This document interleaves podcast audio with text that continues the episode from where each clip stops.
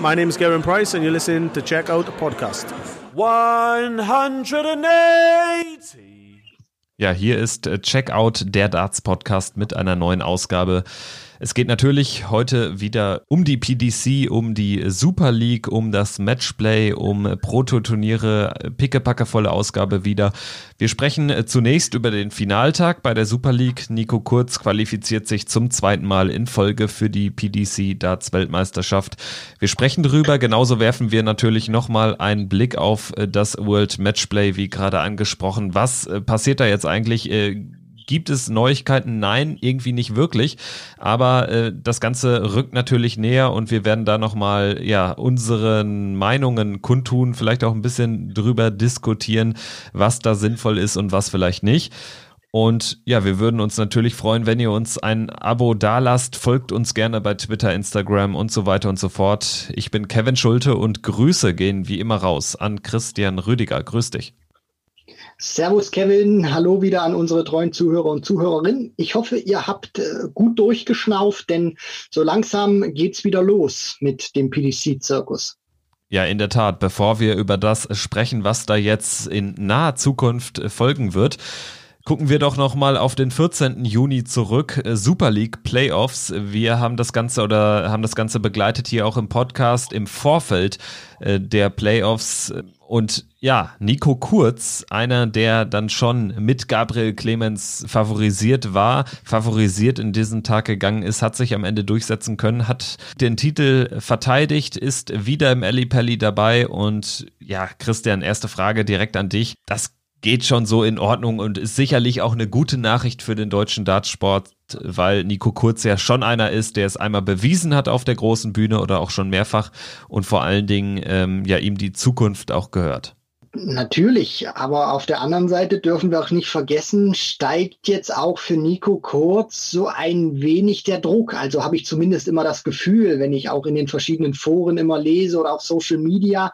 Also die Leute erwarten jetzt natürlich auch von ihm, ich hoffe nicht zu viel. Ich ehrlich gesagt immer nicht, weil man das auch immer einordnen muss. Das ist kein professioneller Spieler, Nico Kurz, aber wir dürfen auch nicht vergessen, der ist 23 Jahre alt, der ist der erste Spieler, der es geschafft hat, seinen Super League-Titel zu verteidigen. Der ist jetzt äh, zum zweiten Mal im Alley Pally mit dabei. Der hat beim ersten Auftritt im Alexandria Palace hat der die dritte Runde erreicht, hat James Wilson geschlagen, hat Joe Cullen einen aus den Top 16 rausgehauen, damals zur WM.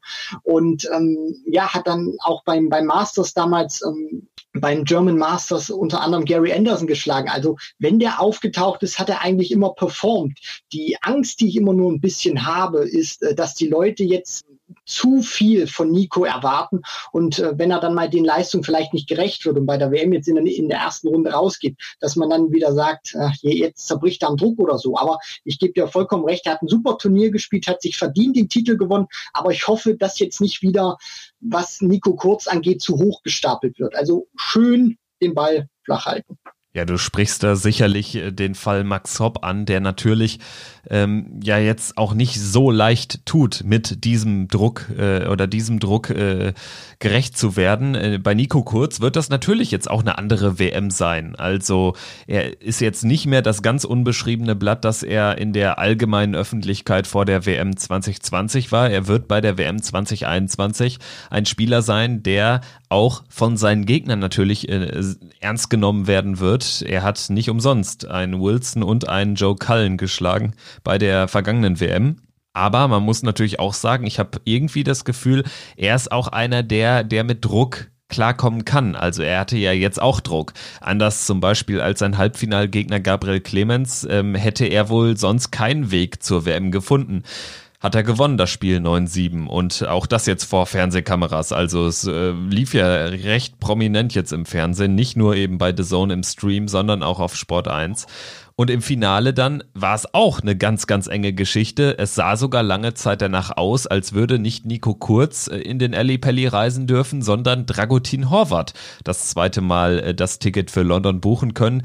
Der hat im Prinzip das ganze Match äh, geführt. Am Ende wurde es dann aber immer enger und man hatte schon so das Gefühl, viele Chancen wird Dragutin gar nicht bekommen, um das Match zu gewinnen. Und es waren tatsächlich nicht viele Chancen. Nico Kurz am Ende einfach der bessere Scorer und nichtsdestotrotz musste er einen großen Schreckmoment überstehen im letzten Leck. Ja, du, du, du sprichst es an. Also die 141 da wird er schon kräftig durchgepustet haben, Nico, nachdem er sich ja im Entscheidungsleck nach zwölf Darts auf 32 gestellt hat, die dann versemmelt, also diesen zweiten Dart, den er da wirklich in das Eck der Doppel 8 haut, ganz knapp über die Doppel 16. Und äh, dann kommt Dragutin zurück, hat eigentlich nicht wirklich ein gutes Entscheidungsleck gespielt. Aber wenn der die 141 rausgenommen hätte, wie gesagt, hätte konjunktiv, dann ähm, ja, wäre dieses Leck auch völlig Makulatur gewesen, was er da vorher alles produziert hätte. Aber es war auch so gebe ich dir ehrlich gesagt auch recht ein nervöser Start von beiden, fand ich auch. Also wir hatten in den ersten drei Legs drei Breaks, dann hat sich, finde ich, Dragutin auch stabilis äh, stabilisiert und wurde dann auch je weiter das Match ging oder je fortgeschrittener es wurde, immer stabiler vom Scoring her. Nico hat auch viele Doppel ausgelassen, das, das muss man auch sagen. Und Dragutin war eben da, zweimal die 121 gecheckt. Und ähm, jetzt möchte ich noch mal kurz diesen Bogen zurückspannen, den du ja erzählt hast, zum Beispiel auch. Nico Kurz ist einer, der mit Druck umgehen kann. Also er hat das in der Endphase hat er das wirklich super bewiesen, nachdem er 8-4 zurücklag. Die, die Doppel, die haben nicht wirklich gewuppt bei ihm. Er hat viel ausgelassen, aber plötzlich, als er dann mit dem Rücken zur Wand stand, jetzt nicht nur sprichwörtlich, sondern es wirklich so war. Bei 8-4 hast du da nicht mehr viele Möglichkeiten für Fehler. Dann hat plötzlich auch wieder die Doppel 20 funktioniert. Er kam rein, er hat die 110 zum Beispiel auch gecheckt. Also dann haben diese Kombinationen, diese Drei-Dart-Finishes oder die, diese Finishes dann am Ende auch, wo er nicht dann Triple getroffen hat, wie zum Beispiel die 74, wo er dann eben nur ein Dart aufs Doppel hatte, dann hat dieser Dart plötzlich gesessen. Und je besser er mit dem Checken wurde, umso näher kam er auch an Dragutin ran, der hat für mich dann auch am Ende ein bisschen nervös gewirkt. Und Nico, ja, da gebe ich dir dann auch vollkommen recht, Kevin, hat das cool runtergespielt, hat sich auch nicht wirklich groß anmerken lassen, dass er unzufrieden ist mit seinem Spiel oder dass er ähm, weit hinten liegt. Und da ähm, habe ich mich auch immer ein bisschen an das Zitat von Roger Federer erinnert, der gesagt hat, egal ob mit dir was nicht stimmt, ob du krank bist oder müde, zeige nie deinem Gegner das, was nicht stimmt mit dir. Und ich finde, Nico Kurz hat zu keinem Zeitpunkt wirklich gezeigt, Dragutin Horvath, dass er dieses Match aufgegeben hat oder dass er nicht mehr an sich glaubt. Und er ist ruhig geblieben, er hat das Vertrauen in sein Spiel gehabt und hat sich dann auch am Ende, zwar mit ein bisschen Glück, aber ich finde, wenn du 8-4 zurückliegst, dann kann man auch über diesen einen Matchstart hinwegsehen und sagen, er hat das Ding verdient gewonnen. Ja, wenn du 8-4 äh, bei Best of 19 zurückliegst, ist es ja sogar wahrscheinlich, dass du auch solche Momente überstehen musst. Und ähm, da dann noch so einen 6-1-Lauf hinzulegen in der Phase des Spiels ist ja auch nicht selbstverständlich. Ähm, Respekt aber auch an Dragutin, finde ich, der einfach einen tollen Finaltag gespielt hat, war jetzt gar nicht so unbedingt zu erwarten. Ich hatte ihn jetzt im Viertelfinale gegen Steffen Siebmann im Vorfeld auch gar nicht vorne gesehen. Das hat er knapp für sich entschieden, diese Partie. 8-6 gewonnen, dann 9-3 im Halbfinale gegen Michael Unterbuchner. Das äh, war schon ein fettes Statement und da war dann auch eigentlich klar, das wird jetzt kein lockeres Ding für Nico Kurz. Also Dragutin kann da natürlich auch einen Vorteil ausspielen. Er hat die Erfahrung, ist immer noch deutlich erfahrener natürlich als Nico Kurz.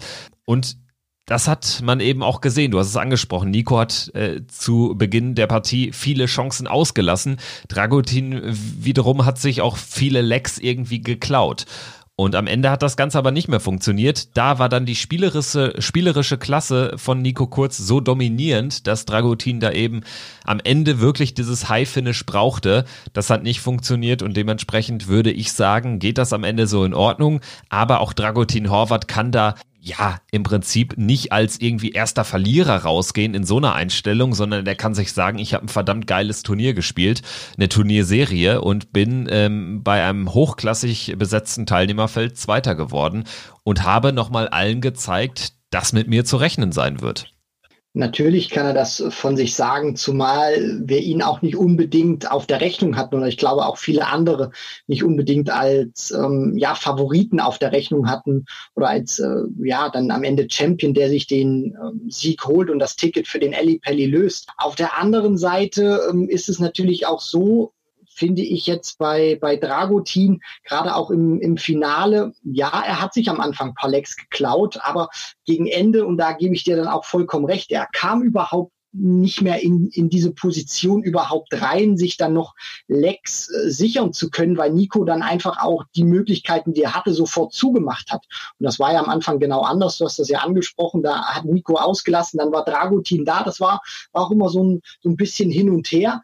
Hat auch am Ende den beiden, glaube ich, so, so ein bisschen den Average ähm, vermasselt. Die haben beide so rund 94 Punkte im Schnitt gespielt. Also das war der vom, vom Average her gesehen, von den Statistiken, die beste Leistung, was die beiden an dem ähm, Tag da gezeigt haben. Und ja, bei, bei Dragutin ist es so, klar kann er sagen, er hat ein tolles Turnier gespielt, aber am Ende des Tages darfst du auch nicht vergessen, das ist für ihn höchstwahrscheinlich auch oder sehr wahrscheinlich die einzige Möglichkeit gewesen, in den Ellipelli zu kommen. Und ich glaube, da wird die Enttäuschung überwiegen, als zu sagen, ich habe ein tolles Turnier gespielt. Klar kannst du das als Selbstvertrauen mitnehmen in die Zukunft, aber am Ende des Tages bleibt es eben stehen. Er fährt, stand jetzt, nicht in den Ellipelli. Es sei denn, er gewinnt noch ein oder zwei European Tour Events, die in diesem Jahr vielleicht noch stattfinden. Ja, das ist ja hypothetisch äh, oder auch Quatsch mit anderen Worten.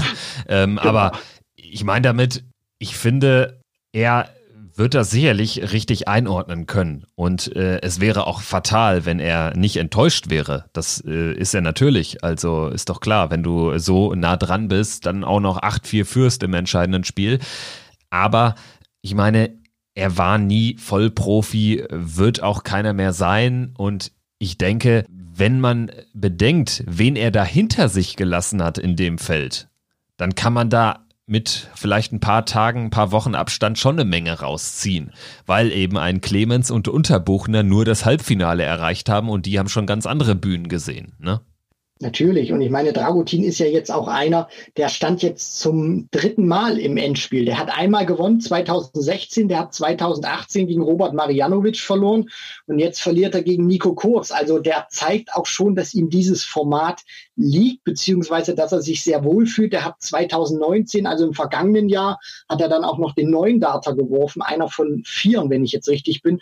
Und also der zeigt auch immer schon, was er, was er kann. Und ich finde, er kommt immer ein bisschen unter, da geht immer ein bisschen unter, weil wir dürfen nicht vergessen, der hat auch mal ein Viertelfinale auf der European Tour erreicht. Aber was halt, glaube ich, vielen immer so in, in Erinnerung schwebt, ist, als er sich damals durch die Super League für die WM qualifiziert hat und dann in seinem Erstrundenmatch, ich glaube, gegen Simon Whitlock müsste es gewesen sein, so brutal untergegangen ist und Whitlock äh, auch gegen Ende gecheckt hat, als gäbe es kein Morgen mehr und Dragutin da gefühlt nie so richtig reinkam kam in die Partie und man sich schon ein bisschen die Augen gerieben hat und, und sich gefragt hat, der hat wirklich die Super League gewonnen. Aber Dragutin, und das äh, würde ich jedes Mal sagen, das ist ein Spieler, der kann zu jedem Zeitpunkt explodieren, der kann herausragende Darts spielen. Und er zeigt es leider in der Konstanz auch viel zu wenig.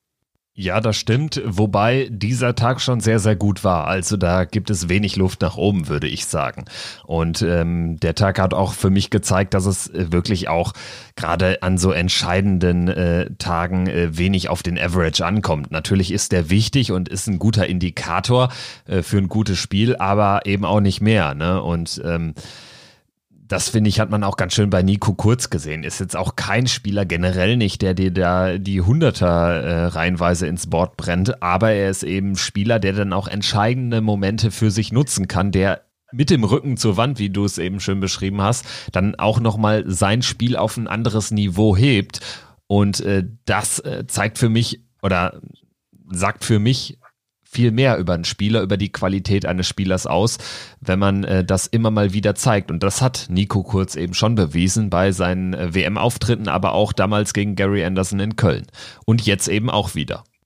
Die Kunst der großen Spieler ist es ja auch immer, dass sie ihr bestes Niveau dann spielen, wenn sie das auch wirklich unbedingt brauchen. Deswegen ist ein Michael van Gerven seit der WM 2014 oder nach der WM 2014 besser gesagt die Nummer eins der Welt. Und ähm, das unterscheidet dann eben auch die van Gervens, die Wrights, die Andersons dieser Welt von eben den, den anderen Spielern.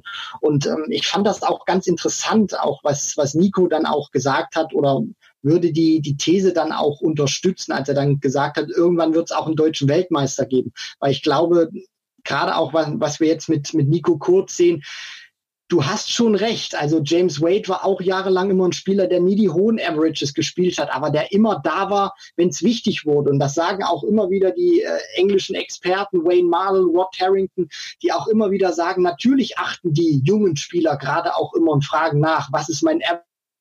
Die, die gucken da sehr genau drauf.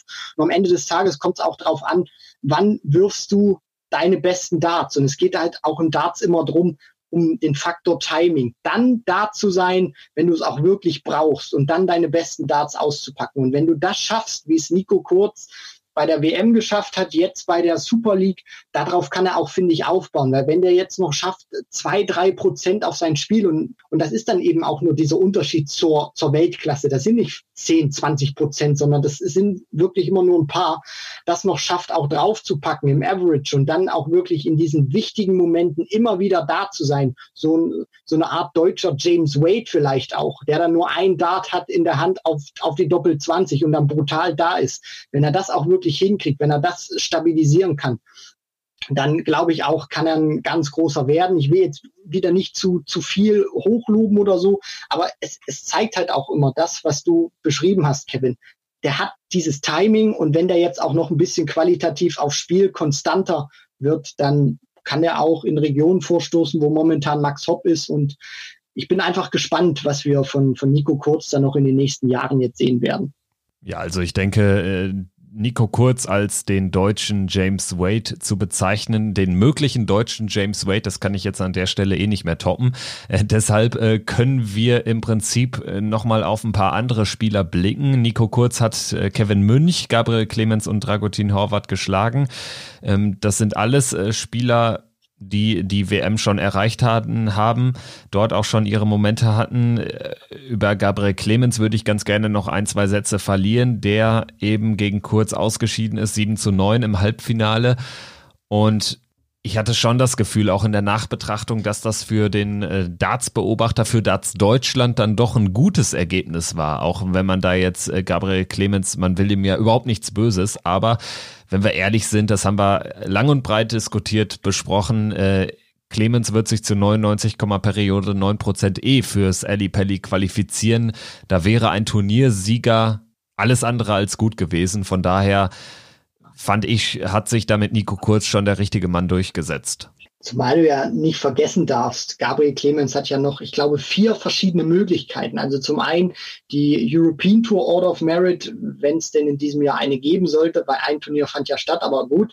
Dann hat er die Pro Tour Order of Merit, dann kann er die normale Order of Merit noch nehmen und zur allerhöchsten Not, wenn es dann wirklich brennen sollte, kann er auch noch den PDPA Qualifier spielen. Also das wären vier verschiedene Varianten, für die er sich noch bei der WM qualifizieren kann. Und das Jahr, was er ja bis dahin gespielt hat, bis es dann zur Corona-Pause kam äh, oder dass es dann bis zur Corona-Pause gab. Das war ja auch sehr, sehr gut von Gabriel Clemens. Deswegen, der wird mit aller großer Sicherheit bei der WM dabei sein. Da glaube ich, müssen wir uns keine Sorgen über ihn machen. Genau, also Nico Kurz ist safe. Gabriel Clemens wird sich mit äh, ziemlich hoher Wahrscheinlichkeit auch qualifizieren. Und ähm, dann hätten wir Max Hopp noch. Der braucht tatsächlich noch ein bisschen Kohle in der Order of Merit, falls es da nicht irgendwelche Corona-bedingten Verschiebungen gibt. Ähm, er ist nämlich, äh, stand jetzt im WM-Race nicht in den Top 32 und auch auf der Proto hat er bislang erst, ich meine, 500 Pfund einsammeln können in den ersten Wochen und Monaten, bis dann die Corona-Pause dazwischen gefunkt ist. Und das gleiche gilt auch für Martin Schindler, der braucht auch noch ordentlich Kohle. Steffen Siebmann als neuer Tourcard-Holder ist da sicherlich eh erstmal in der Position, wo man es von ihm jetzt nicht unbedingt erwarten würde, dass er die Quali schon packt in seinem ersten Jahr. Aber wie würdest du das ähm, aus deutscher Dartsicht äh, mal in dem größeren Kontext betrachten? Äh, Stand jetzt muss da vor allen Dingen von Max Hopp und Martin Schindler noch einiges kommen, oder? Also von Max definitiv. Zum einen, weil er sehr lange schon dabei ist, weil er laut Rangliste natürlich auch der, der beste Deutsche ist. Da gibt es natürlich dann auch immer wieder unterschiedliche Meinungen. Die einen sagen Clemens, die einen Hopp. Aber laut Rangliste ist es natürlich Max Hopp. Da muss viel kommen, klar. Also der hat ein brutal schlechtes, äh, schlechtes Vierteljahr gespielt, muss man so eigentlich sagen. Hat dann auch, ist dann auch am pfeiferschen Drüsenfieber erkrankt dann äh, nicht jetzt nicht falsch verstehen, jetzt kam die Corona-Pause für ihn eigentlich zum optimal richtigen Zeitpunkt, weil ähm, er hat dadurch, sage ich mal, ähm, wenig verloren in der Hinsicht. Es wurden keine Turniere mehr gespielt. Max konnte sich auch voll und ganz auf seine Rehabilitation konzentrieren. Aber ja, also ich gehe schon davon aus, dass er bei der WM mit dabei sein wird. Also wenn er jetzt in der Order of Merit, die ja für zwei Jahre gilt, wenn er da jetzt nicht komplett aus den Top 32 jetzt rausrutschen sollte bis zu diesem Cut-off-Day, dann ist er ja so oder so safe dabei.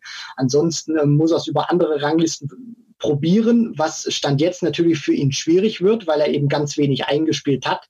Das heißt, da muss er dann auch äh, sehr, sehr viel spielen und vor allem auch sehr viel, sehr gut spielen. Bei Martin Schindler, äh, sie, sieh es mir bitte nach, aber ich glaube, Martin hat momentan auch nicht wirklich die Qualität, um sich über irgendeine andere Rangliste dafür zu qualifizieren. Dafür kam einfach, finde ich, in den letzten eineinhalb Jahren zu wenig von ihm. Ja, definitiv. Also da gibt es äh, nur den Weg über äh, die Proto Order of Merit. Das ist sowieso klar, aber das ist ja auch kein einfacher Weg bei der Leistungsdichte. Und es wäre aber natürlich fast überlebenswichtig, weil er sonst auch aus den Top 64 rauszufliegen droht und dann eben seine Tourcard verlieren würde. Das wäre natürlich ein klarer Rückschlag. Hat es für meine Begriffe einfach so ein bisschen verpasst, so diesen einen Peak-Moment zu erreichen, vielleicht irgendwie mal ganz weit äh, bei ein, zwei Player Championship Turnieren zu kommen. In den letzten zwei Jahren war da einfach relativ wenig an Highlights, was äh, Martin Schindler betrifft. Bei Max äh, würde ich noch mal kurz reingrätschen wollen, weil er tatsächlich, wenn irgendwie die Order nicht nachträglich äh, eingefroren wird für einen gewissen Zeitraum, für einen Corona-Zeitraum, was auch immer, dann würde tatsächlich auch die Top 32 Platzierung gefährdet sein. Aktuell sind es äh, unter Voraussetzung, dass eben nichts eingefroren wird, sind es äh, satte 13.000 Pfund Rückstand auf Rang 35 liegen, Max Hopp, auf den 32. in der, im WM-Race in der Overall Order of Merit Jamie Hughes. Also da muss schon noch was passieren. Und da könnte man auch schon fast sagen, ist es sogar vielleicht einfacher, sich über die Proto zu qualifizieren, wobei die natürlich dann auch den Effekt hätte, wenn er es da rein schafft, dann wäre er auch natürlich automatisch äh, den Top 32 im äh, Overall Ranking näher. Also so oder so, er braucht gute Ergebnisse. Vielleicht können wir es so bilanzieren. Definitiv. Also ich bin jetzt natürlich noch von der Rangliste ausgegangen vom 15. März und da war er ja die Nummer 23 der Welt. Bin jetzt auch gespannt, was die PDC mit ihrer Order of Merit machen wird.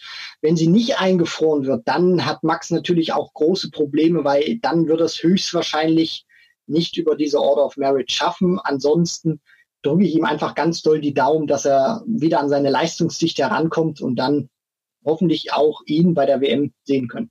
Wir wissen ja jetzt auch noch gar nicht, wann es mit Ranking-Turnieren weitergeht. So viel ist erstmal klar, das World Matchplay soll stattfinden, aber da sind die Details natürlich auch noch vollkommen unklar. Wer qualifiziert sich, wer ist qualifiziert? Ähm, gibt es vorher noch Ranking-Turniere oder gibt es die nicht? Es äh, sind jetzt fünf Turniere angekündigt, fünf äh, Players Championship Events vom 8. bis einschließlich 12. Juli, also ähm, ja rund zehn äh, Tage vor Beginn des World Matchplays am 18. Juli. Und äh, diese Turnierserie, diese fünf Turniere on Block äh, sind angekündigt von der PDC als Summer Series, aber ausdrücklich auch erwähnt, dass möglicherweise diese Turniere auch dann doch keine Ranking-Turniere sein werden. So oder so ist natürlich eh klar, wie äh, Players Championship Turniere immer, auch äh, vor Corona, ähm, ja, finden die ganzen Events ohne Zuschauer statt.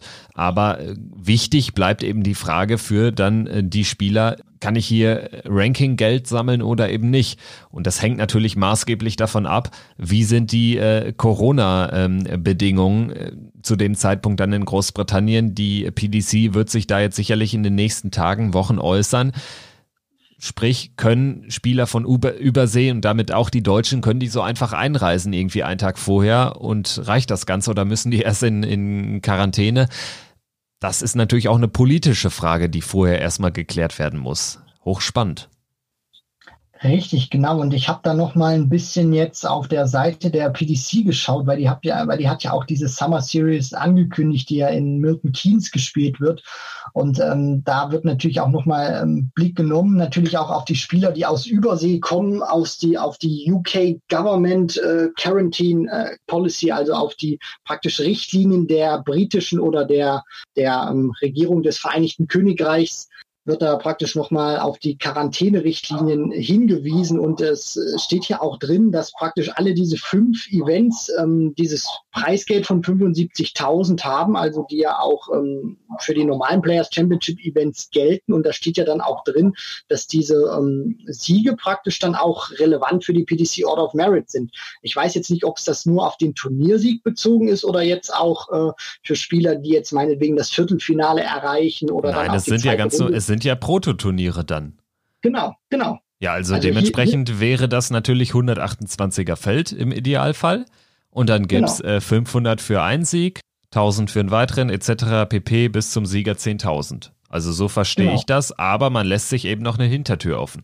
Genau, und ähm, da hoffe ich natürlich auch, äh, ehrlich gesagt, meine persönliche Meinung ist, dass äh, ich auch nicht absehen kann, wie viel in diesem Jahr gespielt wird. Und ich auch einfach meine persönliche Meinung dafür wäre, jetzt wo sich etwas entspannt hat, in Anführungszeichen etwas entspannt hat, dass man diese fünf Turniere auch wirklich als diese Players Championship Turniere, wie man sie angekündigt hat, spielen lässt und auch dieses Preisgeld dann auch in die Order of Merit mit einfließen lässt, weil keiner weiß, ob nach dem Matchplay wieder gespielt werden kann oder wie viel noch gespielt wird. Deswegen lasst diese Turniere auch wirklich zählen. Ja, aber das hängt ja ganz stark davon ab, was äh, die Überseespieler erreichen können. Wenn jetzt die 30 Leute aus Übersee da nicht mitspielen können, weil sie nicht äh, einfach ganz normal anreisen dürfen, dann ergibt das für mich keinerlei Sinn. Also dann wäre es ja regelrecht unfair und ich glaube, das weiß die PDC auch, stand jetzt. Ich glaube, da wird jetzt ganz, ganz viel äh, noch gesprochen im Hintergrund und versucht da irgendwie eine Lösung für alle zu finden. Was das betrifft, natürlich gebe ich dir da recht, aber ich habe da auch, äh, wenn ich das immer so ein bisschen auch erzähle, sehr große Hoffnung in Barry Hearn, dass der auch sich dabei was denkt. Ich meine, wenn, wenn er das auch dann schon wirklich in, dieser Pressemitteilung, die ja dann auch veröffentlicht wurde, das als äh, Players Championship ähm, Events ankündigt, dass er dann auch schon mit der Regierung gesprochen hat und dann fragt, hey, wie ist das mit den Leuten aus Übersee, die zu uns kommen müssen? Und Barry Hearn hat ja zum Beispiel auch im Podcast der Dart Show gesagt, wir sind auf jedes Szenario, was es in 2020 aufgrund von Corona geben kann, beziehungsweise geben wird, äh, vorbereitet. Und deswegen habe ich da auch großes Vertrauen, wenn diese Summer Series startet am 8. Juli, dass auch wirklich alle, die die Tourcard haben, auch einreisen können.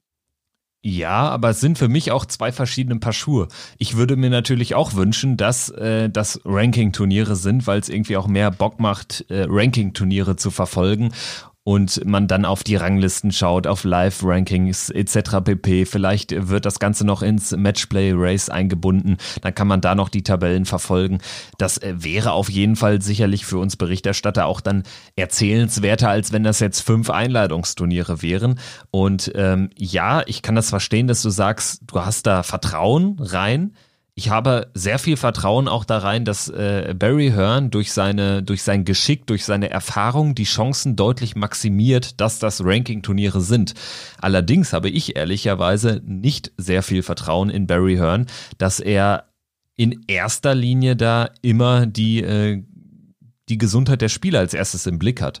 Also da ist für mich äh, viel Vertrauen verloren gegangen, als er am Anfang der Pandemie äh, Sachen äh, geteilt hat bei Twitter, wo von einem overhyped Virus gesprochen wird und äh, wo er sich ja dann doch da irgendwie, finde ich, so ein bisschen zu locker gemacht hat und das ein bisschen zu locker gesehen hat. Also klar, Barry Hearn ist ein Top-Sportvermarkter, vielleicht der erfolgreichste aller Zeiten. Ähm, und der Dartsport hat ihm sehr viel zu verdanken, aber ich finde, man sollte auch vorsichtig sein, ihn da irgendwie als der als den Allerheiligen zu sehen, äh, der jetzt irgendwie äh, nur ja alles alles was er anfasst zu Gold macht. Also ich glaube, ich ich würde da so oder so ein Risiko sehen, wenn das irgendwie da so eine Sonderregelung gibt äh, für dann die Dart-Sportler und ich bin mir sicher, dass auch einige von von den Spielern, dass die da auch dann durchaus mit einem mulmigen Gefühl anreisen würden. Schwierig. Also Ja, also ich, ich möchte es mal so formulieren. Ähm, ich glaube, auch immer, wenn du wie Barry Hearn so eine Erfolgsgeschichte schreibst, wie bei der PDC, ähm, über Jahre das Preisgeld steigern konntest, mittlerweile auch so ein Produkt hast, was du global vermarktest und so erfolgreich ist. Ich glaube auch schon, du musst da ein knallharter Geschäftsmann sein und da auch mal vielleicht im äh, Hintergrund Entscheidungen treffen, die äh, für viele ja unvorteilhaft sind. Und ich glaube auch, dass äh, wenn er das wirklich so durchkriegt, dass sich vielleicht auch ein paar Spieler nicht so wohlfühlen, wohlfühlen werden, die aus Übersee kommen. Aber ich glaube, im, im Endeffekt ist es immer so. Äh, die, dieses Geschäft auch hat Barry Hearn zu einem sehr erfolgreichen und wohlhabenden Mann gemacht. Aber das ist meine Meinung immer nur persönlich, wenn du so ein erfolgreicher Geschäftsmann auch bist, das schaffst du nicht, wenn du allem gerecht wirst oder wenn du immer nur tolle Entscheidungen triffst nach außen, sondern das sind auch manchmal wirklich Entscheidungen, die wir überhaupt nicht nachvollziehen können. Und ich, ich hoffe, es, es wird klar, äh, dass man auch als Geschäftsmann oder als erfolgreicher Geschäftsmann auch immer mal Sachen tut, äh, die wir vielleicht nicht so richtig finden. Und das könnte vielleicht auch wieder eine sein, wenn Starts wieder ins Fernsehen zurückbringt. Ja, definitiv weiß ich ja auch, äh, welche Zwänge und welcher Druck dahinter steht. Das ist ja klar. Also da gibt es äh, Verträge, die natürlich auch äh, keine Pandemieklausel haben. Ich äh, habe allerdings eben ein mulmiges Gefühl durch diesen Umgang mit der Pandemie zu Beginn. Und ähm, ich weiß nicht, ob da viele Leute groß anders denken innerhalb der PDC in so diesem engsten Führungskreis und bin da einfach gespannt, was da kommen wird. Ehrlich gesagt, tut diese dann doch eher ja Tröpfchen, tröpfchenweise stattfindende äh, Öffentlichkeitsarbeit der PDC in Zeiten von Corona da jetzt oder trägt nicht dazu bei, dass ich da irgendwie mehr Vertrauen drin bekomme. Also es gibt dann immer wieder einen neuen Termin, zum Beispiel bei Matchplay, das am 18. Juli beginnt. Ich glaube, da heißt es, bis zum 4. Juli wird bekannt gegeben oder am 4. Juli wird bekannt gegeben, wird das jetzt mit Zuschauern stattfinden oder ohne. Ähm, ich war eben auf der PDC-Seite, man kann halt auch echt noch Tickets kaufen fürs Matchplay. Also ich kann mir einfach nicht vorstellen, dass man erst zwei Wochen vorher das Ganze festzurrt. Das halte ich für ein bisschen irre vielleicht auch, weil es, äh, wenn ich das vergleiche mit, mit zum Beispiel der Fußball-Bundesliga in einem deutlich weniger betroffenen oder weniger stark betroffenen Corona-Land wie Deutschland, das ist ja auch nicht so, dass man irgendwie da äh, zwei Wochen vorher äh, sich äh, entscheidet, wie denn da die, die äh, Einzelheiten aussehen. Also ähm, es braucht ein Hygienekonzept etc. pp. Es braucht dann äh, Klarheiten, äh, wie könnte überhaupt, äh, wie viele könnten überhaupt dann als Zuschauer rein in so eine Halle etc. pp. Und bei den Summer Series, da ähm, braucht es eben nicht diese, diesen Faktor Zuschauer, weil die eh nicht dabei wären, das ist klar, aber es muss natürlich auch für die Spieler schon relativ zeitig meiner Meinung nach klar sein, wie, wie groß stehen denn die Chancen? Also ich hoffe, das wird im Hintergrund wenigstens kommuniziert, weil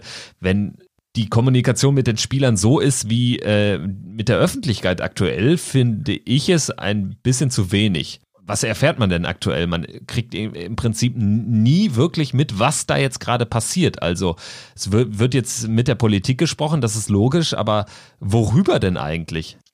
Soll ich dir dazu mal meine Meinung sagen, Kevin, was ich so ganz persönlich dazu denke? Ja, gerne. Unbedingt. Ich glaube, das ist alles schon im Hintergrund festgesetzt. Das Matchplay ist von der PDC schon festgesetzt worden. Man wartet aber bis zu bestimmten Daten einfach nur, ich weiß nicht, um ob man jetzt sagt, um die Spannung hochzuhalten oder äh, um irgendwie der Welt vorzugaukeln. Man arbeitet im Hintergrund an irgendwelchen Konzepten.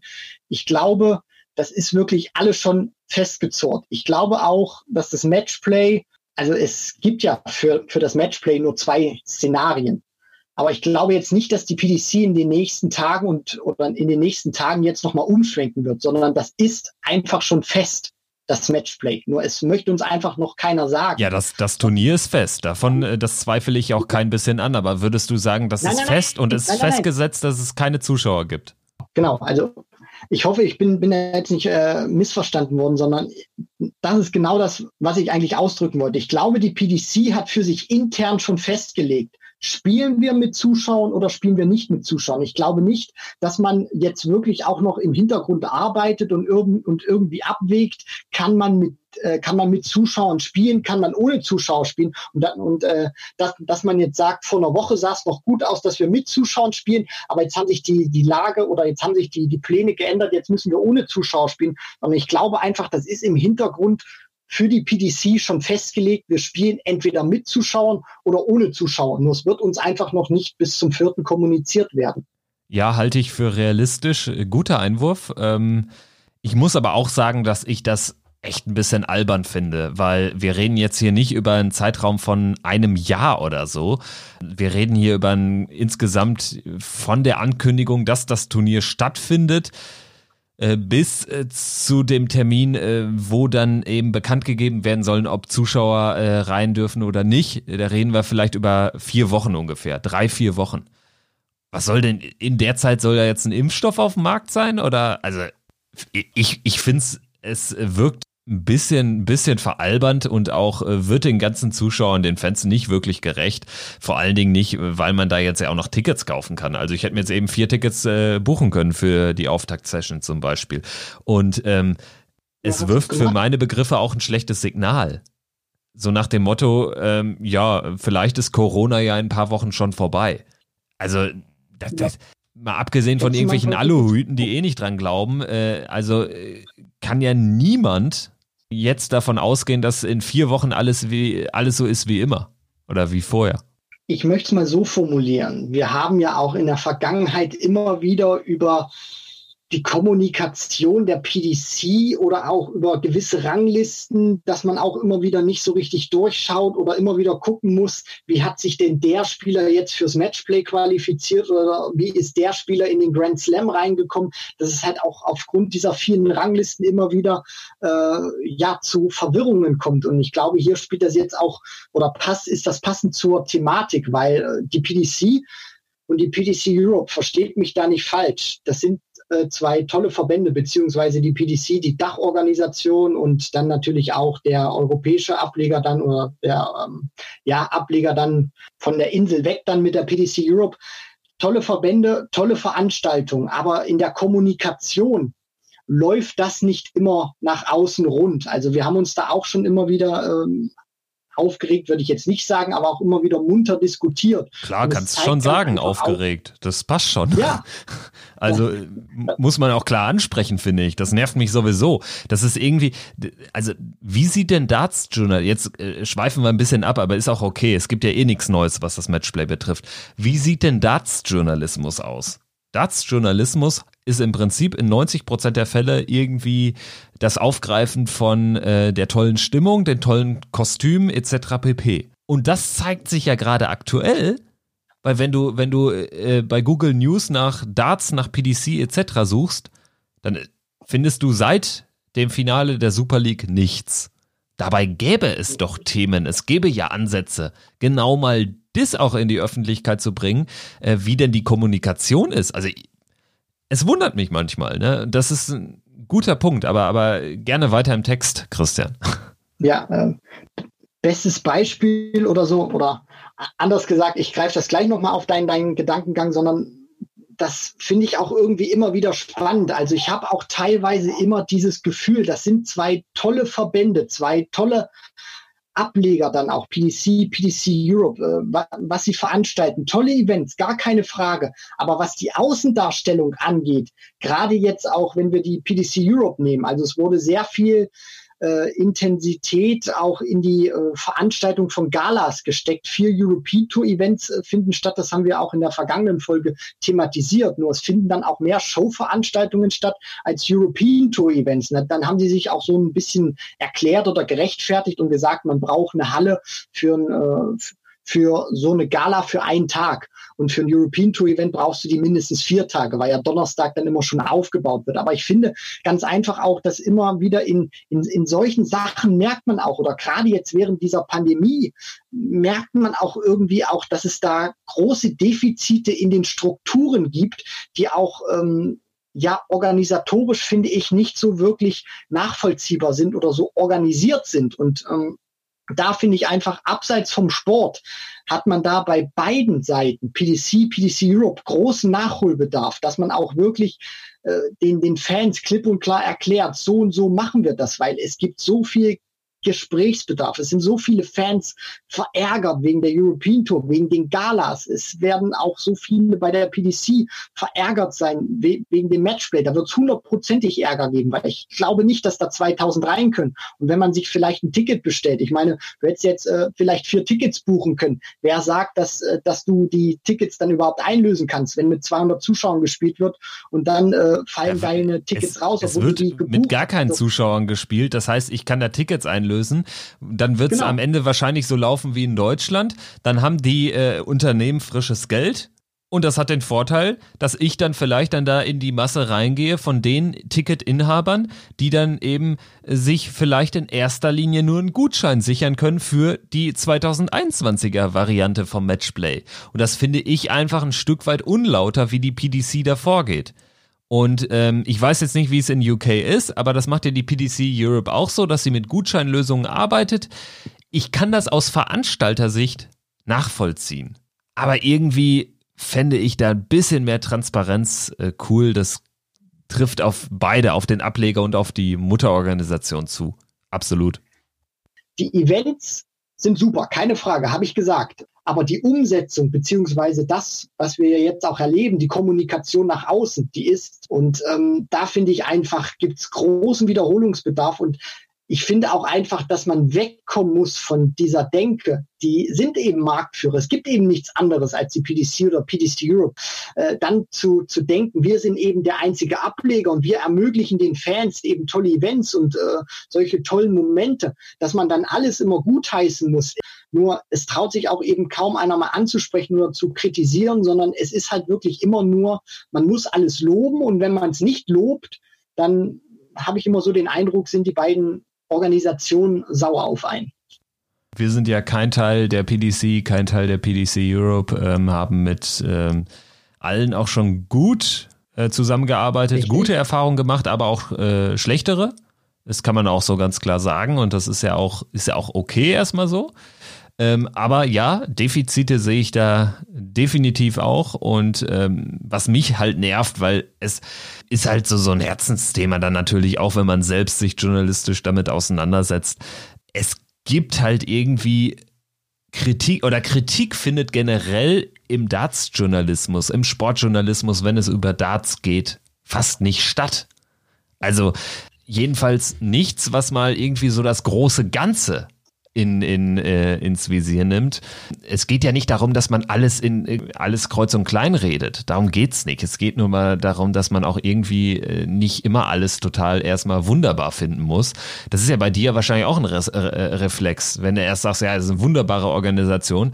Also genau. wüsste ich nicht, dass ich das über die Bundesliga jetzt sagen würde. In erster Linie ist die Bundesliga erstmal wunderbar, ähm, aber also weißt du, dass man äh, wir äußern dann schon mal ein bisschen Kritik, aber äh, selbst die ist dann noch irgendwie so verpackt, vielleicht auch als Reflex, äh, das sei dir zugestanden. Aber ja, wie gesagt, also ich finde, da gibt's einfach Nachholbedarf und wir sind jetzt auch ein bisschen abgeglitten hin zur PDC Europe, sollte jetzt eigentlich gar kein Thema sein, aber wenn wir jetzt vielleicht den Weg zurückfinden zum zur Mutter sozusagen, zur PDC.